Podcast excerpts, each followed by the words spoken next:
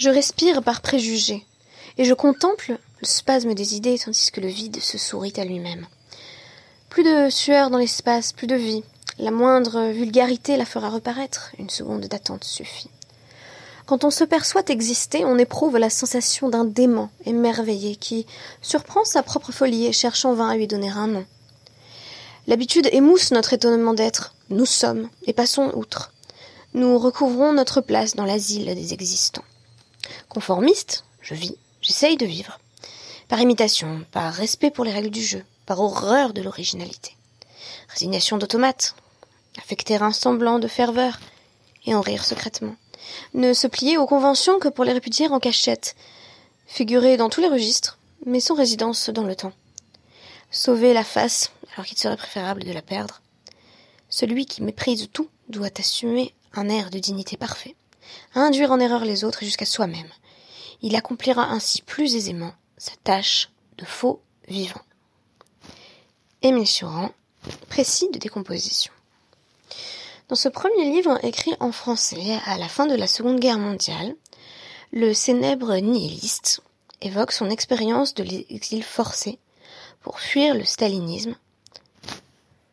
Il a laissé derrière lui famille et amis, et, ce qui est assez typique de Suran bien sûr, il est désespéré. Il a fui la Roumanie, est arrivé à Paris. Il est déçu de tout, de la vie, de lui-même. Il est en proie, bien entendu, à une noire dépression.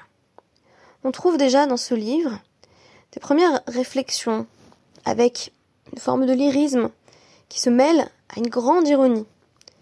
Ces traits vont devenir les marques de reconnaissance de son écriture. D'aucuns le diront lucide, d'autres simplement pessimistes. Qu'importe, Suran pose ici la question, qui sera bien entendu au cœur de son plus célèbre de l'inconvénient d'être né. Pourquoi vivre? Cet essayiste ne fera au fond que reposer encore et encore la même question, celle d'une existence subie, où rien semble n'avoir de sens, et où il vaudrait mieux tout de go renoncer à Dieu, à la transcendance, à tout ce qui pourrait faire que la vie, de façon artificielle, illusoire sans doute, vaille la peine d'être vécue. Shalom à toutes et à tous, merci d'être de retour sur DAF On découvre, à travers le DAF du jour, une brèche inattendue dans cette description en filigrane des modalités du divorce, des modalités de la séparation entre mari et femme. J'évoquais le fait que l'un des critères définitoires de cette macérette tout entière de ce traité, c'est, peut-être une surprise d'ailleurs, mais c'est le fait qu'on nous décrit beaucoup des relations qui se délitent avec une forme d'éloignement géographique, émotionnel. En d'autres termes, on nous évoque des couples qui se choisissent souvent l'un l'autre des shlichim, des envoyés, des mandataires, qui vont finalement s'occuper de euh, communiquer l'acte de divorce, donc qui émane du mari, qui va être donné, transmis à l'épouse, afin que celle-ci puisse refaire sa vie. On aurait pu imaginer que dans la plupart des cas, il s'agisse d'une transmission directe. Ainsi, on s'attendrait à ce que la Maseret Gitin commence par nous évoquer les modalités précises dans lesquelles le mari donne, tend directement le guet à sa femme, qui habite sans doute avec lui. Or, ce n'est pas le cas. La figure qui domine, peut-être plus encore que celle de l'époux ou de l'épouse, qui sont en plein divorce, c'est celle du chaliard.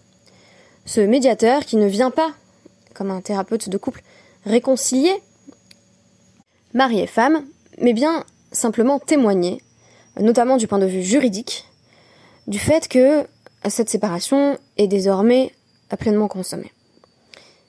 Il y a parfois, dans tous ces exemples, comme une impression qui se dégage d'indifférence du mari et de la femme.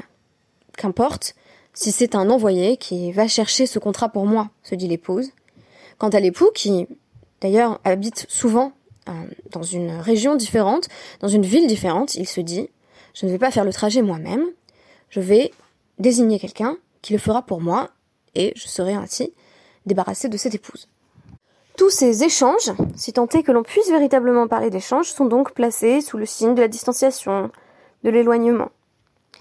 Mais il est une question qu'on a encore peu évoquée. Et c'est celle des sentiments qui président à de telles séparations. On ne nous a pas parlé pour l'instant de mari ou d'épouse qui souffraient de la séparation. Sinon, pour nous décrire, dans certains cas que j'ai eu l'occasion d'évoquer dans les podcasts précédents, des épouses avides, désireuses de divorcer, qui vont donc demander euh, cet acte de divorce à leur mari, mais aussi des maris qui, de leur côté, semblent prêts à tout pour faire en sorte que la paix revienne dans le couple. C'est à peu près tout ce qui nous a été donné de percevoir. Des femmes qui ont très envie de divorcer ou au contraire résistent. J'ai mentionné euh, diverses formes de cette résistance. Une, femme qui voilà, perd son guette, n'accepte pas la prise en compte de la réalité, à savoir que elle est désormais euh, divorcée, un mari qui espère sauver le mariage, tout cela, nous l'avons effleuré. Ce que nous n'avons pas pensé pour l'instant, c'est la détresse. Et en même temps, il a été suggéré que le mari pouvait parfois faire preuve de ce que l'on pourrait appeler une forme de perversion, en faisant en sorte que son épouse pense avoir reçu l'acte de divorce, c'était le cas dès les premiers d'Apim, et en réalité il revient par la suite et dit c'était un faux. On en trouve un exemple dans une Mishnah du DAF 66. Matniti. Un homme en bonne santé, nous dit-on, qui dit écrivez un acte de divorce à ma femme, pour ma femme, mais qui ne demande à personne d'aller le lui apporter, Ratzal Ce qu'il souhaite faire, c'est se moquer d'elle. En d'autres termes, il lui fait miroiter le fait qu'elle pourrait être divorcée, mais comme il refuse que l'on transmette le document existant à son épouse, en réalité, il se moque d'elle. Pourquoi cette précision de homme en bonne santé? On vient d'étudier, dans le cadre du DAF 66, un certain nombre de cas où un homme qui semble mourant, qui risque de mourir, par exemple, euh, un homme qui est coincé au fond d'un puits et qui va sans doute perdre la vie, lorsque celui-ci dit écrivez vite un guette pour ma femme, on va interpréter différemment ses propos, puisqu'on se dit que ce sont des paroles qu'il a prononcées face à l'urgence du moment, mais qu'en réalité, il a tout à fait l'intention de divorcer d'elle, et donc on peut déduire que l'extension de écrivez le guette, c'est apporter le guette. Cette femme va donc pouvoir divorcer. À l'inverse, ce mari pourrait tout à fait mettre en place les dispositions suffisantes pour que le guette soit aussi livré à la femme. En d'autres termes, ça ne sert à rien d'écrire simplement un guette si on n'a personne qui va se charger de la livraison. Et pourtant, voici l'exemple qui suit. Trigger warning, il sera question de suicide ici. On a une anecdote où un, homme en bonne santé a dit à des témoins Écrivez un guette pour ma femme. Puis il est monté sur un toit, il est tombé, il est mort. Amar Rabban Shimon ben Gamliel. Im haruach lachato einoget. Rabban Shimon ben Gamliel dit si il a sauté de lui-même, c'est un suicide. Et donc, le guet est un guet valide. Pourquoi?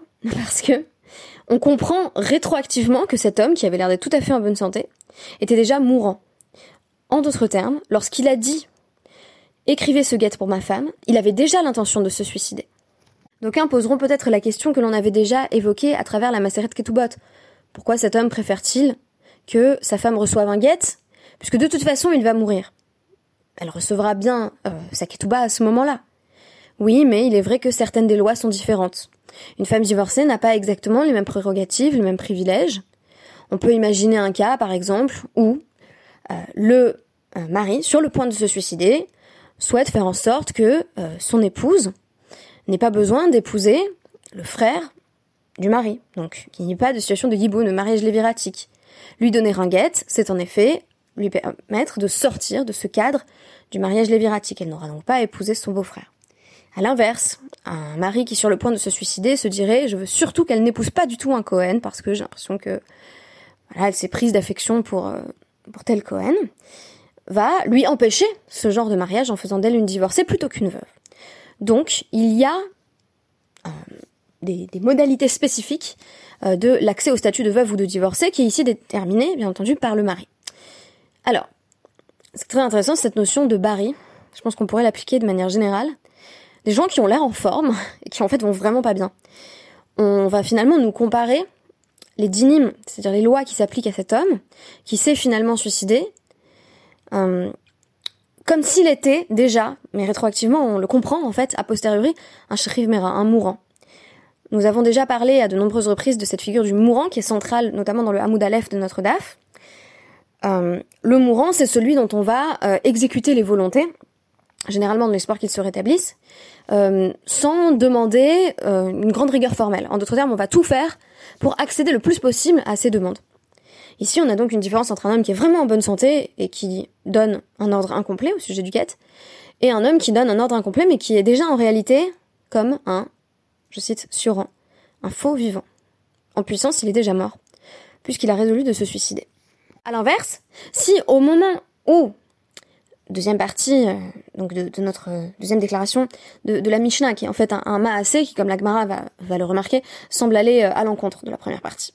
On nous dit, s'il est simplement tombé du toit, pas de chance, euh, donc le vent l'a poussé, et no get. Le get n'est pas valide, puisque il avait effectivement mal formulé le get, et il n'était pas mourant au moment où il a dit, écrivez un, euh, écrivez un guet pour ma femme, mais il n'avait pas pensé à préciser la deuxième partie, à savoir euh, et faites-le lui livrer. Donc lui n'avait pas l'intention de mourir quand il a dit écrivez ce guet pour ma femme, et donc elle n'a pas de guet, elle est en réalité veuve. Voilà, le statut change un peu. Alors, la Gemara va nous dire d'emblée, c'est l'histoire. Est-ce que l'anecdote vient détruire ce qui a été posé comme, comme principe dans la Mishnah? En effet, d'après le Maasé, il y a un cas particulier où un homme qui a l'air d'être tout à fait en bonne santé, va dire écrivez ce guet pour ma femme, sans dire qu'il faut le lui donner. Et on va faire comme s'il avait dit il faut le lui donner. Donc on va aller jusqu'au bout de ces instructions qui étaient pourtant partielles. Non, bien entendu, non. Réponse de la Gemara, chasure mi chasra. Non, c'est simplement que la Mishnah est incomplète. Voici ce qu'elle entend enseigner.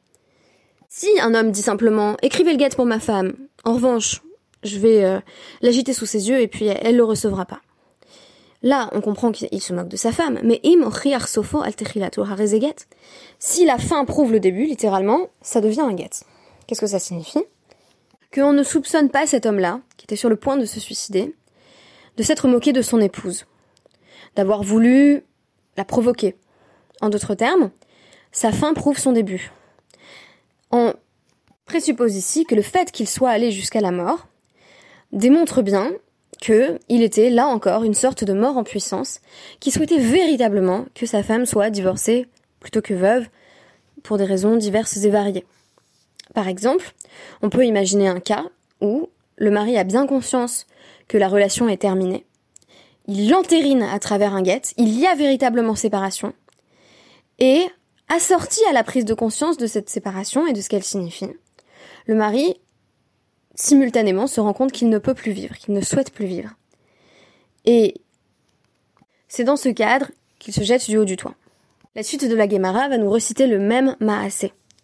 À savoir que ce Maasé de l'homme qui a dit écrivez le guet pour ma femme, puis est monté sur le toit et s'est jeté du haut du toit. Dans ce cas précis, disions-nous donc, toute la question est celle de la causalité. Y a-t-il un lien entre sa déclaration et sa mort? S'il a simplement été poussé par un grand vent, alors il n'y a aucun lien entre son désir que sa femme soit véritablement divorcée et le fait qu'il soit mort immédiatement après. Si, à l'inverse, il y a comme une continuité d'intention, force est de constater que le mari était en quelque sorte rétroactivement mort, ou du moins mourant. Et par conséquent, on doit tout faire pour respecter, très intéressant, non seulement la volonté d'un mourant, mais la volonté d'un mort. On dit souvent que les règles spécifiques au Shriv Mera sont associées à la possibilité qu'il se rétablisse. Ici, bien entendu, ce n'est pas le cas. On est simplement en train de dire qu'on comprend à quel point sa parole devait être prise au sérieux du fait qu'il a choisi cet acte tragique. Si vous deviez retenir un seul mot du DAF d'aujourd'hui, ce devrait être Barry, une personne en bonne santé. Le Maasé vient en réalité nous éclairer sur ce que signifie être en bonne santé. Il y a des personnes autour de nous qui souffrent et qui n'ont pas de ce qu'on pourrait appeler euh, handicap visible, qui ne sont pas grabataires, alités, enchaînés à un lit d'hôpital. On les voit et on se dit, Barry, tout va bien. On ne va donc pas forcément prendre au sérieux certaines déclarations qui émanent de ces personnes. Et pourtant, Il est arrivé, hélas, à beaucoup d'entre nous, de découvrir après coup qu'une personne qu'on pensait être tout à fait en bonne santé avait en réalité énormément souffert, avait caché une maladie, ou, de façon beaucoup plus pertinente encore je pense à l'heure actuelle, souffrait d'une maladie mentale qui ne se voyait pas directement à l'œil nu. Il peut arriver dans les cas les plus dramatiques que cette personne tente de mettre fin à ses jours ou y parvienne. Et on se dit, c'était pas un Barry Est-ce que c'était pas une personne qui était en bonne santé? Parce que le corps ne témoignait pas de la souffrance qui avait envahi cette personne. Je donnerai un exemple beaucoup moins grave. Juste après la naissance de ma première fille, j'ai vécu une dépression très difficile. Et je me souviens d'avoir demandé euh, dans ces premières semaines qui avaient suivi la naissance de ma fille, euh, suite à des insomnies graves, à ce que l'on prie pour moi. J'avais croisé par la suite euh, un membre de la communauté dans la rue qui m'avait dit mais, t'es en bonne santé. Cette catégorie du baril permet de mieux comprendre pourquoi on a parfois l'impression que les gens vont bien, parce que c'est ce dont témoignent les apparences. Et moi, je m'étais dit, alors que j'avais quand même euh, une certaine euh, douleur, une grande souffrance euh, dont j'essayais de, de m'extirper. C'est fou qu'on voit pas que je vais si mal. Et je pense qu'il y a beaucoup de gens dans notre entourage, enfin je ne le souhaite évidemment pas, mais je pense qu'il y a des gens en tout cas dans notre entourage, proches ou moins proches, qui ont cette représentation d'eux-mêmes. Heureusement, toutes et tous ne vont pas jusqu'à cet exemple tragique qui est donné dans la Mishnah du suicide, qui éclaire rétroactivement le statut de mourant de la personne qui avait résolu de donner l'acte de divorce et de mourir. Bien entendu, on est libre d'imaginer quand on lit ces textes tout ce qui est présupposé du point de vue de la mort d'une relation comme parallèle avec la mort d'une personne. Il n'est pas rare, bien entendu, que des suicides ou tentatives de suicide aient lieu suite à un divorce, suite à une séparation, où euh, la personne a le sentiment d'avoir perdu tout ce qu'elle avait construit, euh, tout ce qu'elle avait donné jusqu'à présent et l'orientation euh, qu'elle avait euh, qu'elle avait choisie pour sa vie. Donc le cas du suicide ici est très surprenant puisqu'on n'en a pas du tout parlé jusqu'ici et en même temps je pense qu'il est compréhensible. Et il a beaucoup à nous apprendre sur les personnes dont on se dit il n'a pas l'air ou elle n'a pas l'air d'aller si mal que ça. Posons-nous la question, il y a peut-être une profonde souffrance que nous pourrions alléger à la manière de la Guémara qui nous suggère que rendre visite à un malade, même s'il n'a pas l'air d'être extrêmement malade, même si ce n'est pas une souffrance physique et visible, euh, c'est lui prendre un soixantième de sa souffrance. Merci beaucoup et Shabbat Shalom.